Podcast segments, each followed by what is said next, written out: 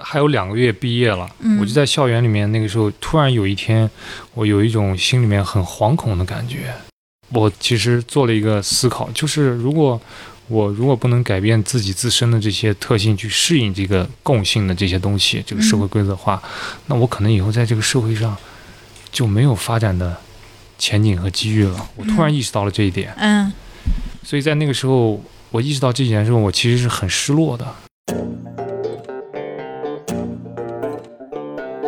你一直想给大家，或者说你的呃客户想展示的是新疆，所以想带他们去新疆旅行。那你能跟我们分享一下你眼中的新疆是什么样子的吗？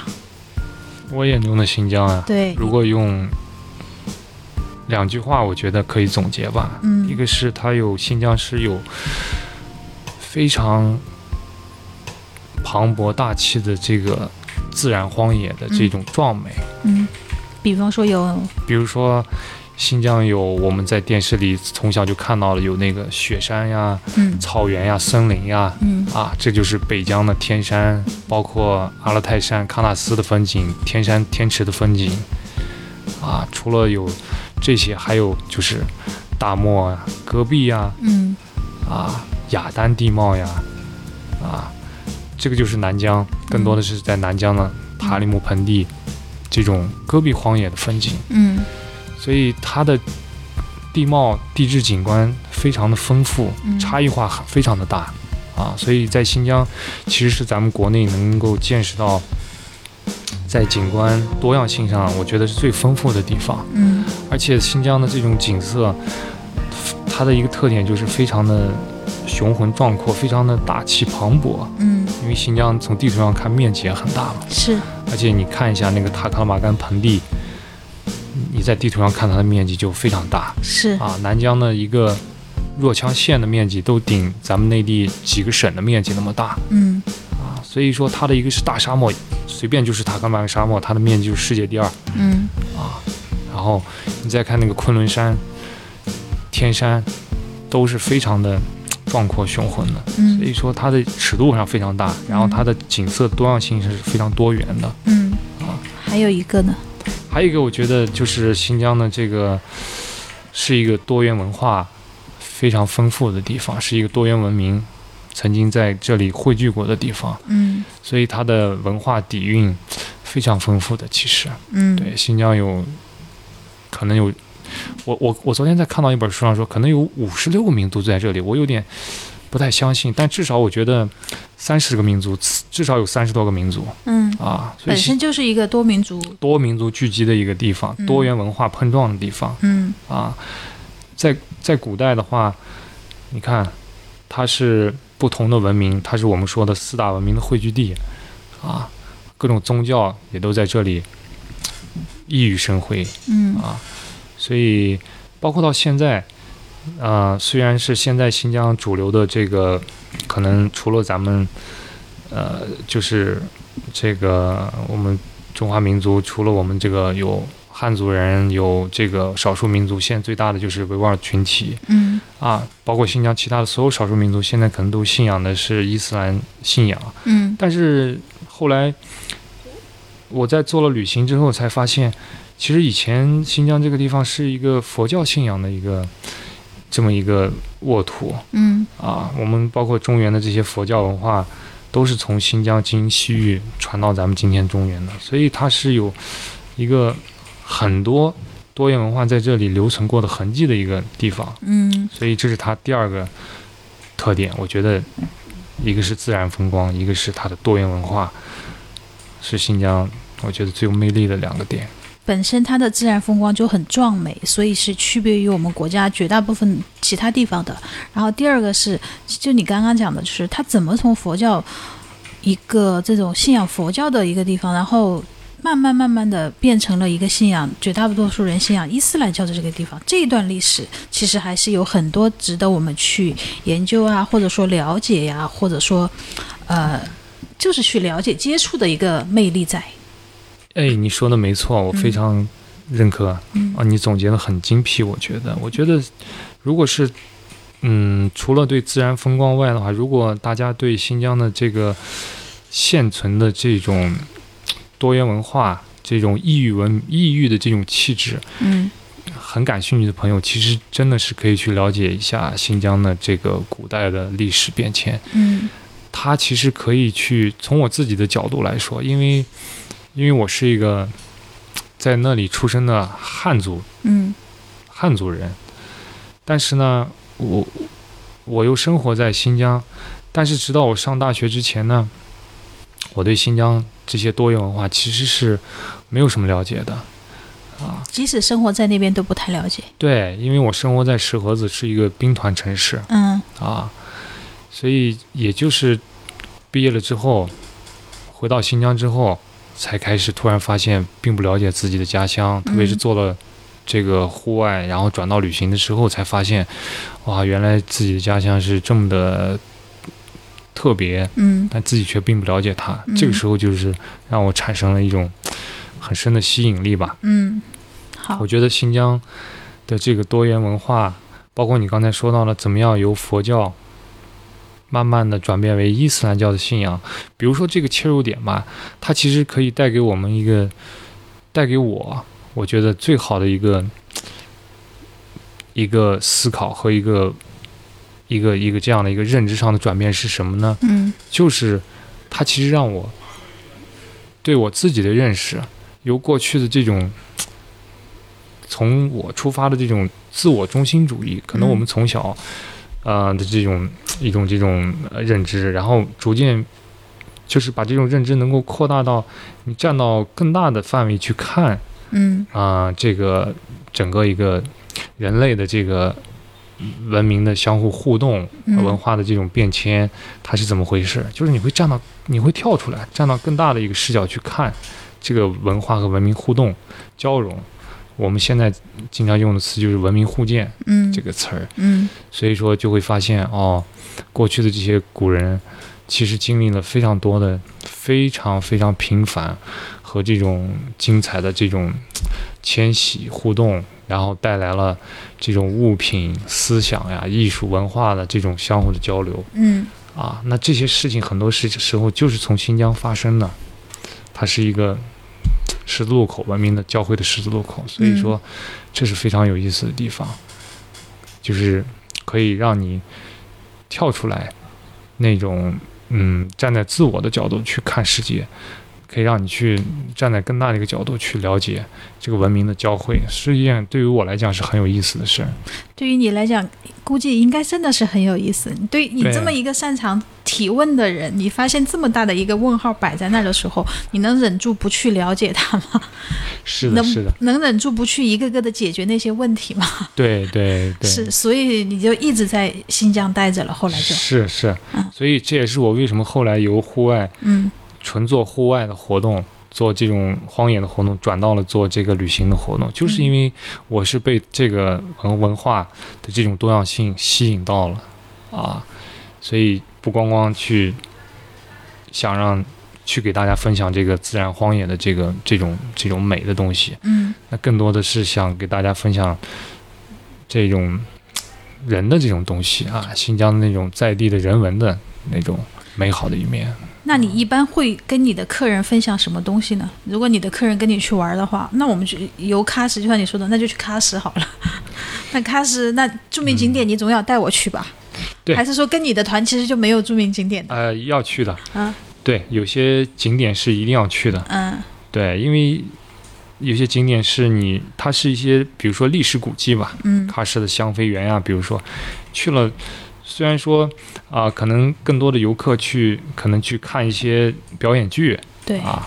一些歌舞表演，嗯一些这种呃泛泛的看一看，了解一下这个建筑和这个讲解。怎么能说是泛泛呢？歌舞表演不是也是浓缩了那个故事的精华吗？啊是的，那我是们要的去，读一本故事书才知道那个故事呢，还是看二十分钟表演？对对，可能我讲的意思是，像您这种，我觉得是非常好的，我们的这种嗯是喜欢的这种客人嘛，因为那当然，就是说对你对在我对这儿歌舞表演买门票买，啊 让我买书买，歌舞表演没看够。是我是开玩笑啊，嗯对对， 就我的意思呢，嗯可能是对于多数游客来讲，他限于时间呀、嗯各方面原因，他可能参观一个景点，他会按照常规的方式去了解它。嗯对于他来讲就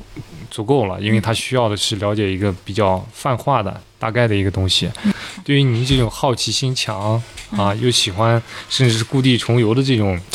呃，这种呃这种人来讲吧，可能就需要我们这种旅行方式，我们会给你去深入的去引导你去认识，嗯哎，香妃园它的这个历史文化背景是什么啊？包括在、嗯现场的导游讲解之外的一些这种有意思的事情，我们可能会深入的跟你去分享。所嗯以说，这就满足了好奇心。嗯啊，这就是你的团和别人的团不一样的点嘛，最大的呃区别嘛，对，这是其中的一个区别吧，嗯就是我们会，呃，会给你介绍，我我们会给你呈现出新疆这个多元文化，它为什么会有这样的一种碰撞的一种过程。嗯那在每这个东西就呈现在我们要去看的每一个这些历史古迹啊，包括去去看那些景点也好，历史古迹也好，包括去带你们去体验一些当地人的生活。比如说，我们到喀什，我们会可能会到一些朋友家做家访，嗯那这种多元文化的这种碰撞，呃，它不但呈现在这种历史故事里面，它还体现在生活当中。现在生活当啊对中现在的生活当中，你比如说你去家访，你到了这个家庭里面，那当地人他为什么是这样的一种待客礼仪之道，他的饮食文化等等等等，就可以体现出来、这背后的差异。嗯，所以哎我人生当中就是最有趣的一次旅行，嗯也跟你讲的这个差不多，嗯就是我正好去云南的某个地方玩儿，嗯然后呢，也是一个小伙伴儿，然后他嗯在当地有一些亲戚，然后我去到那边的时候呢，正好是他有一家亲戚结婚，嗯，他就带我去参加了他们当地人的婚礼，对，就把我当做他们家的一份子。就本来是他们家是好像一家五口人，然后送礼只需要两百块钱红包就够，嗯嗯因为多了一个我，嗯，多送了六十块，哦送了两百六哎呀，啊！我把我去吃了三天，哎呦，那你这可是值了，对我不是啊值不值，我说每天都是虽然菜都是差不多的啊，但 是对对我我居然知道有一个地方婚礼是可以办三天、五天、七天、十天的，对。对，我就觉得这个就很特别，对，其实太棒了，你这个经历其实是非常好，最好的旅行经历、嗯，啊，就是能够有机会加入到当地人的婚礼当中。就以这次旅行就突然间嗯一下立体起来了，对就对，再不是我回来要看我的那些照片呀，嗯要看什么的，我才能回想起我要在干嘛的。你我刚刚跟你聊到这的时候，我马上脑海里就是出现那个片段，就是说它在我这儿记忆库里面是立体储存的，对对，非常好。嗯对，其实这个说到这儿，我就嗯我就你帮我做了一个总结，哎，你问我们做的这个跟其他的有什么区别？那其实我刚才说的那个还不够能够说明，但你做的这个例子的总结，我觉得非常好。就是我们在做的这个活动，其实就是在看似是我们在安排，带你去一些在地的家访，然后去看一些婚礼，或者是去去去让你去有一些不一样的体验。其实就是通过这些方式呢，其实就是想传达的意思，就是要告诉你，其实真正的一个好的旅行是应该去接地气的嗯啊，是应该去能够去参与到，有可能你要主动去参与到当地人的生活当中，而且你可以去主动做到这件事儿的嗯啊，你要去去探索嗯啊。所以我们虽然也做了一些设计，但是我们做设计的初衷是为了让你有这种感觉和意识嗯，啊，而不是打卡，哎，哎，那种已经是区别于别的团的很大的不同之处了。对对，嗯，是的，我好多年前看过一个宣传片，嗯就叫什么“大美新疆”嘛，嗯。就类似这样子的。呃，你前面也说了，新疆有很多很美的地方，但是对如果让你推荐的话，如果说这个人他一辈子只能去一次新疆，你建议他们去哪儿，或者建议他们怎么玩吗？就是简短的说一下， 还是说你有一个长长的 list？呃，我我可以马上推荐出两个，我觉得从自然和文化的两个方向来说，嗯这两个面来说，我觉得如果是要看新疆的自然景观的话，我第一推选的其实是巴音布鲁克。巴音布鲁克，对，巴音布鲁克大草原嗯是我在新疆最喜欢的一个嗯景区。嗯它是在天山盆地的一个海拔两千五百米的一个，算是一个高海拔的一个草原，但它嗯其实只有两千五百米，它是夹在南北天山之间的一个高山湿地草原，嗯，它是高山湿地草原，它是中国最大的高山湿地草是要原，翻过一个对，它是山在脊才能下去的。它要翻过独库公路，嗯穿越天山之后，嗯翻过那个整个天山山脉中段之后，然后你才能进入到巴音布勒盆地。它有嗯三个方向、四个方向可以进入，但这四个方向都是要翻山的。嗯对，基本都是要 f- 两个方向是要翻山，另外两个方向是要沿着山脊走。嗯总之，它是在天山中间。嗯，对腹地有，对，巴音布鲁克是呃蒙古人的一个故地，嗯现在生活的是蒙古人，蒙古族的，呃，在那里放牧生活，所以那那里是能让我感觉到特别安静的一个地方啊，非常开阔的高山湿地草原，嗯景色是我觉得特别的美，特别是它的那个夕阳啊，如果有机会能在那里住一晚上，去看它的那个夕阳，九曲十八弯，我觉得那是在新疆让我最震撼的嗯，啊风景。九曲十八弯是指草原上的河流。对，那条河叫开都河，嗯，九曲十八弯，啊，所以，那得多美呀、嗯，我去了很多次，嗯但是每一次去完之后还想再去，是嗯，那种感觉。流连忘返。对，如果只能选一个地方的话，嗯那我是选这个地方。嗯，还有一个呢，备选。我感觉您您心中那个第二好像也不错。呃，自然风光里面的备选的话，我觉得，嗯，我觉得其实有两个备选吧。嗯其实一个是火吐鲁番的火焰山，我指的不是火焰山景区，而是当地的朋友带我爬到火焰山顶那个徒步线路嗯啊，火焰山太美了，它是沙砾土质的那种红色和黄色的那种沙砾土质岩。嗯寸草不生。嗯然后我们就沿着那个黄黄红色的那个沙砾土，在荒野的这个火焰山一直爬到了顶，爬到了火焰山顶。虽然不是很高，也走了大概两个小时时间。嗯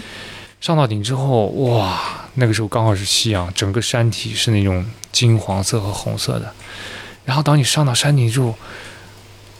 你往下上到山顶的时候，然后你再往下看的时候，哇，一大片的绿洲就出来了。嗯吐鲁番的那个葡萄沟的那个绿绿洲就一下就出来了，哇，那个情景是把我震撼到了。就是你经历了干渴炎热，想象着自己作为玄奘一样在火焰山脚下行走两个多小时、小半天的时候，然后突然就看到了远处的葡萄园、葡萄沟，生机盎然的绿色，生命、生命的河流，所以那种感觉是非常震撼心灵的。是你应该能够想象到。望梅止渴 呀，对是就是你知道，就是生活有希望，有甜蜜的东西是在前面等着你的那种。身体先经受一点苦难算什么呢？它是你在这种干渴中行走，在这种困境中行走，你不知道前方有什么，然后你嗯突然看到了生命的这种绿洲和希望的感觉，哇，那种感觉会让你觉得，哎呀，走吧，可能这个困难是暂时的是啊，那你突然就会看到，就跟我们的人生旅途一样的。对对对对是是这个感觉。嗯那除了这个吐鲁番的火焰山，我觉得塔克拉玛干沙漠是我觉得非常让我震撼的地方。曾经只存在于我们中学历史那个地理课本上面的塔克拉玛干沙漠。对，塔克拉玛干沙漠有一条最老的沙漠公路，嗯，它全长五百五十公里，它贯穿了沙漠的南北，五百横五十穿公里。对五百五十公里，这是一条呃因为石油运输而建的沙漠石油公路。嗯那我们会沙漠中间有一个小镇叫塔中，在中间的位置，嗯在这个小有一个小镇叫塔州，那是一个很迷你的小镇，里面除了有饭馆、旅馆，甚至还有 KTV、足浴啊，就是给过路的这种司机嗯游客休息的嗯地方。那我每次会把车停在路边上，然后我们就往沙漠里面会走个大概五百米到一公里，嗯走到看不到沙漠公路、听不到汽车轰鸣声的地方，完全把自己置身在这个沙漠沙海里面。然后这个时候，我会觉得它比在巴音布鲁克还要安静，因为你在巴音布鲁克你能听到下面的天鹅的叫声，嗯特别是在那个九月份和三月份那个天鹅迁徙的时候，嗯有大量的这种天鹅嗯叫声，它还有风声，还有一些马牧民的那个马叫声、狗叫声，它是那样一种呃有生命活力的意象。但是你你在塔克拉玛干沙漠里面的时候，就安静的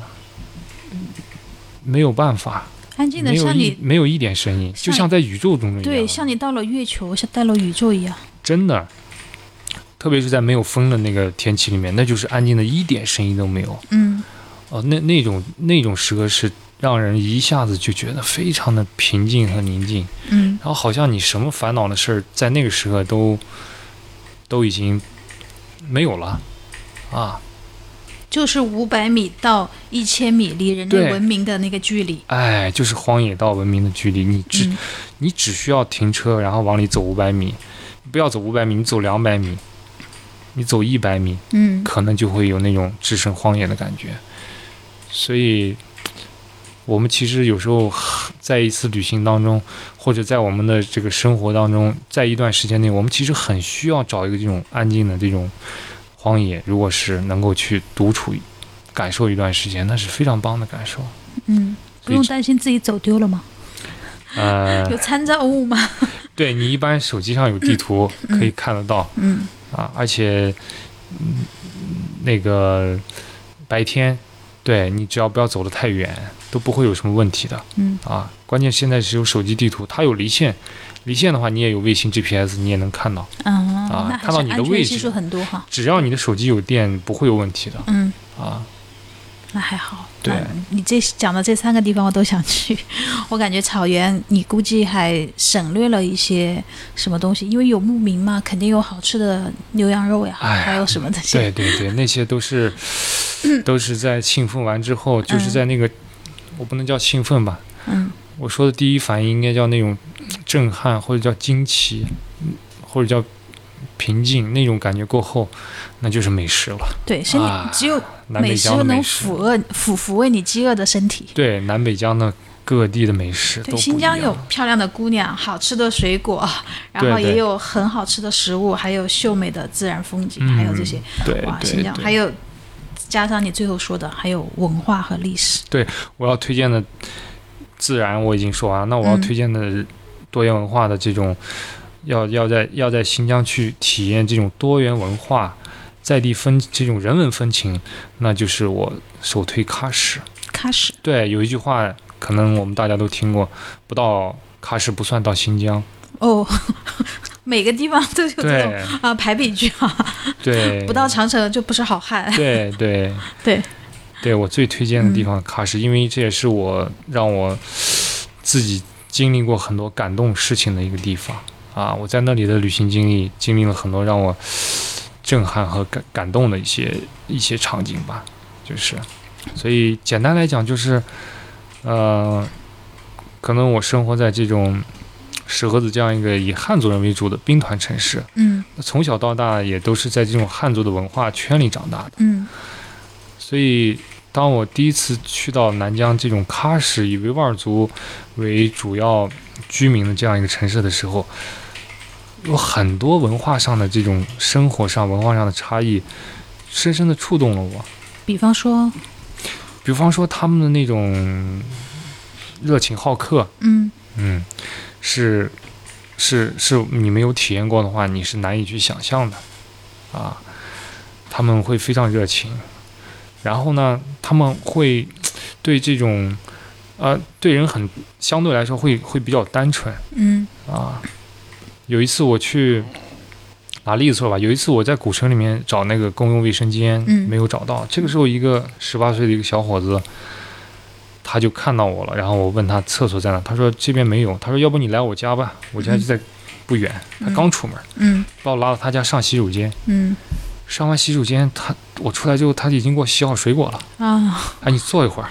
吃点水果。我我爸爸过五分钟、几分钟就回来了，他跟你打个招呼，哦，他一定要这样子的。嗯啊，就把这你当做一个像像像朋友或者像亲戚一样去招待的人。就是你，你可能是专程去他们家上洗手间的一个哎，人，对对对，像 V，就啊是、约了约好了十点九点去上去你家上个洗手啊、间我，顺便给你准备点水果，嗯，给你还给泡茶。太热情好客对，了吧？真的等到过几分钟，他爸爸来了，哎呀嗯爸爸又招待我嗯啊，就是你就是你想不到的，就是你只是借别人一个洗手间用一下，但是他就会把你当做一个这样的一个啊、呃去热情的对待你。嗯，啊，所以你能感觉到很温暖啊，所以就这个是好像是小时候才能有的那些对邻里间的相处，对会对突然出现在陌生人身上。对对对，就是很温暖吧、嗯啊，这个事情是确实让我很震撼和感动的。那还有就是我，比如说我在喀什城外面嗯比较郊区的地方。那我玩完之后，我要回到城里面。晚上我搭不到出租车，嗯下班高峰期，啊我就在路边招手。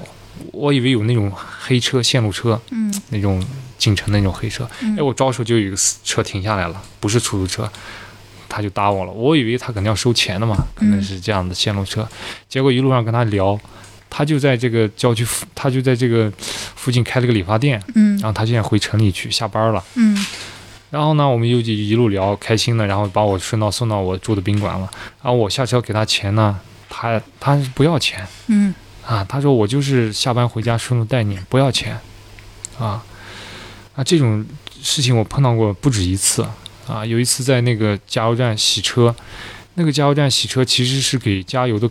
客人的车是免费洗车的，嗯但是我因为当时要租车了，我要还这个租车，我找不到这个洗车点，哦嗯那我就说你帮我洗一下，我给你钱吧。洗完之后我给他钱，他也不要嗯啊，他就说我们这就是免费的。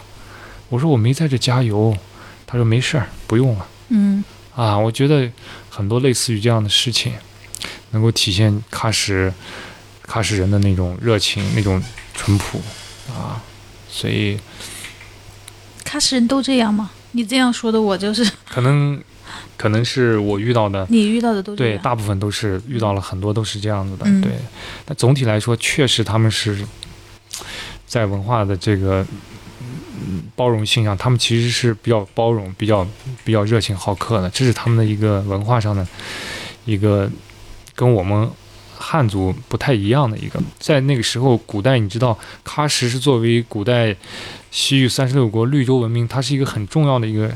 商贸节点。嗯南来北往，商人，包括这种传教士、僧人啊等等探险家都在那里。它是一个商贸民族的特性，所以说它它比较能够去接纳嗯，啊包容。是对融合的地方。对对对对，所以这个可能作为某一些就是习惯也好，或者说基因也好，这种对留留在了他们的血液当中，导致现在的这些人都还保留一部分。对，说到这个例子，我又想到另外一个例子，嗯，是在伊犁那边。伊犁，对我接待也是江苏的客人，嗯到伊犁之后呢，我们自驾在那个路边上看到了，在山区的路边上一条乡村公路看到了有一个哈萨克的一个毡房，嗯然后呢，它有一个院子，嗯，然后围住那个毡房，然后我就停车想去带我的客人朋友去拜访一下，嗯当然这是一个陌生拜访了，嗯因为我了解哈萨克的这个。人的这个，他们更加的热情淳朴、嗯啊，跟维吾尔族几乎是一样的。你觉得就是不冒犯，就是即使你是对陌因生为拜访，因为我从小就跟哈萨克朋友认识接触，嗯从小就了解他们嗯啊，他们确实是这样。因为对于草原来的人来说，他们放牛放羊，从一个地盘到另外一片草场，也要借过别人的这个草场领地。嗯他们有时候也要连夜赶路的时候，也到达不了目的地，所以他们也会借助于别家的这个毡房要去住，嗯会给他吃的，会给他住宿。嗯大家草原上的这种文化就是这样的，嗯你来我往。所以我就带着我的这个江苏的这个客人朋友去拜访，哎，那个有一个大哥他就很担心，他说你别去别人家，那是别人家，那个不要推那个院子门儿，是就很担心的样子是，。外里面有条狗冲出来的，他说你们不要去，人家会是、嗯人家会不愿意，人家会不高兴的，是是，甚说不定会打你的，对，就是很紧张。嗯，他他比较的，会发生冲突，对他比较有礼貌，比较谨慎。嗯那后来我说没事，你跟着我去吧。我说、嗯后来我带他，在我的这个盛邀之下，我带他去了。嗯他去了之后呢，这个是一对哈萨克的一对夫妇，嗯就热情款待我们，拿出土鸡蛋给我们做饭吃。然后他特别高兴，因为他们在那个很偏僻的地方，很不经常见到人的，是啊所以你去拜访他，其实有时候也给他增加这种人气和生气的感觉。对啊对，他拿出他的东布拉，在吃饭的时候就给我们弹奏啊。我们这边刚好有一个小，呃，一个小姑娘，她也是学乐器的，哎，嗯对这个东布拉就很感兴趣，她就向她在学习怎么弹。现场来一段，对，现场她弹了很多，这个男主人给我们弹奏了好几首，可以看得出她弹奏的时候是非常的用心的，就是她沉浸在她的音乐里面。嗯啊，是是在用这种方式跟我们分享她自己觉得骄傲的这种民族文化，嗯所以我们的这些客人朋友也都非常的享受嗯这个交流的这个过程。用一句话就是说太棒了，对，当然我们就是拜访完之嗯后，我也会给这个他们一些这个钱，因为表示感谢，嗯因为别人也付出了这些给我们的这个招待嘛，他没有要的，这是我自己必须要做的一嗯个事情。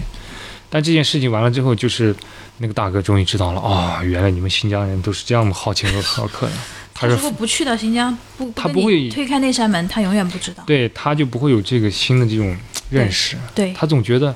你怎么能这样去打扰别人，去去推推别人的门呢？你说放到我们江苏，你说这楼里楼市，你新来一个人，你陌生人来敲我们家门儿，你说你对吧？对你干嘛的？身份证看一下神，经病嘛，对是不对？ 是对吧嗯对所以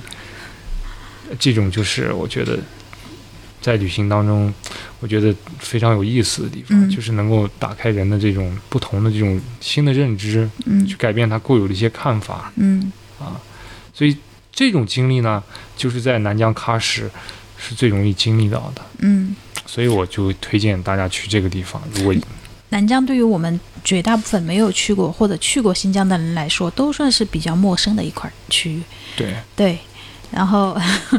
嗯，是对，哎，经历了，哎，前面聊了很多啊，你又说吃什么土鸡蛋什么的，我的心思刚刚就被土鸡蛋牵走 了。嗯，但是呢，我们哎，还是继续按照我们的那新个。疆的美食只能去尝了，这里这个真的是没有办法哇展，开我有描些都述。吃不了，太辣了。我作为一个嗯，川渝地区的人，我都觉得新疆菜太辣了。哦，那那你是可能是在这里吃的新疆菜吧？不地对道，你要去新疆吃。你不去辣西吗？不会更辣吗？有辣的，也有也有那个辣的让你刚好的、嗯，舒那服能让的我刚好的。啊，还有不辣的。嗯，对，我有吃到过其实好吃的，我也觉得其不实错新疆最正宗的牛羊肉做法，它是不辣的，你才能吃到那个牛羊肉的原香。嗯它最多放一点盐，嗯，放一点点孜然，我要的就是那种哎，或者是白水炖的，放一点盐那种手抓肉最好吃的但。是那个就是离开新疆了就没办法吃到了吧？呃，总总归没有新疆的正宗吧。嗯，嗯，上海有新，啊你觉得不错的新疆餐厅吗？上海的新疆餐厅好像那个耶利夏利我，我去去吃过吧，嗯应该还算是。还算是，就是说能够吃到，呃离开家乡那么远，能够吃到一些家乡的味儿吧。我觉得好的，啊、我从从今天开始对于耶利夏利改观了啊、 因为它只有肉，在我嗯看来、只有肉和酸奶哦。我去吃什当然么？，当然跟新疆本地的那个，嗯特别是那些路边上的那种烤肉店、那种烤包子店，那是没法比的啊。真对，的，随便一家就是路边摊儿都比你大城市的连锁店好吃，确实是这样的。到哪儿这句话都通用。对对对，经历了。就前面讲口罩三年嘛，这对特殊的三年，我相信对你的事业也有一定的影响吧。就是关于未来啊，你有什么就是规划啊什么的吗？哎呀，未来的规划，对，我觉得，嗯，就像我在火焰山徒步一样，那朋友没有告诉我，爬到山顶之后会有那么壮那么壮美的一片远处的绿洲葡萄园嗯，啊，那在这个过程中，你真是走的口干舌燥，又又渴啊又累，对，然后呢，你也不能后退，只能嗯往前走。所以我觉得，对于未来的话，还是我觉得保持好这个这个初衷吧，去享受这件做这件事情的这个乐趣嗯啊，然后跟着自己内心的那些声音去走啊，然后我觉得。这个是比未来，我觉得规划要，我觉得要更重要的是吧？因为很多时候，嗯、我们去规划了，但它最终未必是能够去让你去有利于去达到你的目标的嗯。啊。哎，城市里的人都非常想喜欢善于擅长讲规划这个词，对，我觉这得我在这，对这个其实也是 嗯我们的旅行想带给从城市来的人的一些非常。我觉得有意思和不一样的地方就是什么呢？就是我们现在城市人其实都已经习惯了这种规划、嗯高效率，嗯，什么事情要可预测，旅游攻略，对，嗯要可预测，要高效率，要规划，要提前预知。嗯但是我觉得，真正的旅行，在我看来，它美好价值、有价值的一一一某一方面，其实恰恰就是要去掉这些东西，让你在一趟旅行当中去感受到那些不可知的、没有规、没有经历规划，它能够突然呈现在你眼前的那种撞击你的那种惊奇感嗯啊，它呢才会激发出你一些那种原始本真的、那种天真的那一部分。嗯因为我们在城市的生活都习惯了那种按部就班规划、去预测、嗯去去去去这么去把握这个事情。我们习惯于掌控，我们不习惯让事情变得陌生、不可是控，对不是对？是但是就是这种东西，其实也让我们变得焦虑，对不对？对，因为你的规划是永远在被打破的，嗯，永远是在被不能去实现的。就像我们在一每一次旅行当中遇到的陌生人一样，最终会变成朋友，是因为我在我们的计划当中原本是没有这个人的，是，这是它美好的一面，这是它有价值的一面。嗯所以这也是我们旅行在做的一些事情。我们的旅行就可能，我在路上在做做自驾旅行的时候，我会，我会，我会在一些很有意思的地方，或者遇到一些有趣的事的时候，我会随时停车的，嗯我会下车让他们去感受那边有一群，有一群大雁正在飞过来。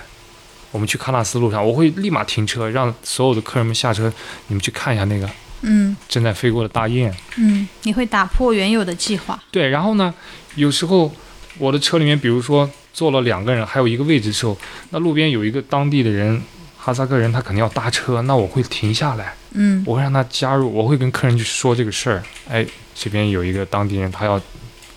坐一个顺风车，那嗯我们让他加入进来，嗯你们可以跟他聊聊天。嗯哎，我会做这样的事情，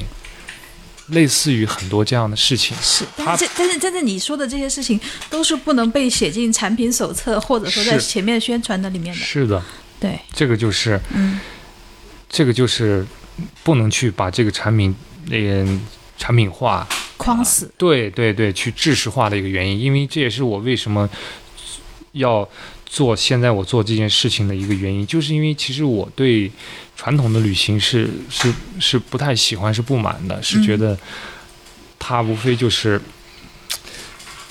用同样的城市的那种。规划那种所谓的高效率、可预测的事情，你看我们现在的大部分的旅行产品都是把旅行写的很清晰对，什早么时上间七点到晚对上七干点，什么事儿，哎，到哪里做什么，它它像一个这个计划书一样。是但是旅行完全不应该是这样的，旅行应该就是随心而行，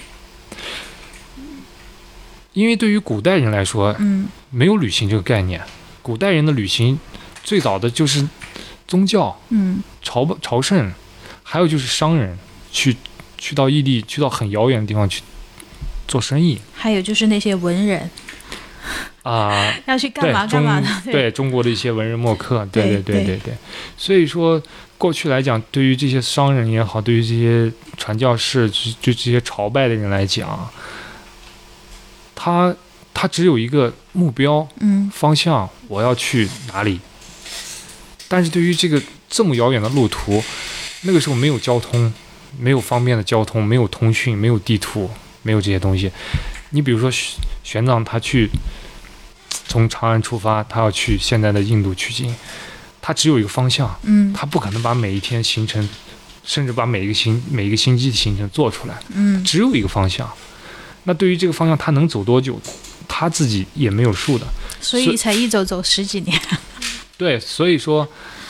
所以说他是每一天遇到事情之后，他去，他去克服它，他去嗯面对它，他去接受它嗯啊，所以这才是真正的旅行，它有价值的部分嗯啊，我觉得吧。所以啊，就像你刚才说的，我觉得我们在做的这件事情，旅行这件事情，其实恰恰也是希望能够去影响到客人，或者是给他分享一些这种好的方式吧。就是你应该有时候不要对你的目标那么精细化的去做一个攻略，嗯你应该模糊一些情节，然后留出这种可以震荡的、可以这种接受这种随时来的这种好玩的事情的这种空间来，嗯，把这个节奏放慢一点，然后放慢一点，再慢一对，点然后把这个心态要能够去把它当做一个，啊，不是像我们对待一件工作或者一件事情啊，我们要要怎么一定要一定要去达成什么 A B C D 的这样一个计划的事情，嗯留出这种弹性的空间，去接受这种可变性，呃，就这样的话，这个旅行会更有意思一些。嗯，听上去还是有一点点小奢侈的。 弹性的空间是由时间组成的，啊时间是由金钱支撑的，啊，它其实嗯我明白你的意思嗯，但其实是完全不冲突的。是，完全不冲突的。而且其实从现在来讲的话，我因为是旅游从业者，我恰恰反而会告诉你，其实你如果是自己 DIY 一个旅行，你的这个费用肯定是要比这种去商业化的去跟团要少少的。嗯，对，你同样的时间，其实你能做更丰富的体验。但是我们现在大部分人他习惯了去，为了节省自己这个时间，他其实现在旅行的一个悖论是，他花钱，花更高的钱让。让别人去做了一件事情，是抹掉了他旅行最有价值的那一部分。嗯，你明白我的意思就吗？花钱买吃亏呗，你可以这么去理解。是吧？其实最有意思的部分是你自己前期去做这个设想，去感受那个旅行的那个冲动，然后由此出发，然后做一个大概的一个就可以了。然后你去嗯感受那个路上的那个有一些随机性，你时间前后可以控制的，但是你中间的过程你你就可以去，你比如说你想在哪个地方你多待一天，那你下一个地方你就少待一天也无所谓的嗯，啊。是。对，哎，感谢你今天跟我们和我们耳机前的听众朋友们分享了这么多关于新疆的。我不知道大家有没有被种草啊，反正我是内心是有一点 点那个蠢蠢欲动。好，关于我和新疆旅行这件事儿，我们就聊到这儿了。欢迎在节目下面留言或评论，参与本期的话题讨论。如果你喜欢我们的节目，记得点点订阅，就能在第一时间听到同样 YT 扩音器的最新节目。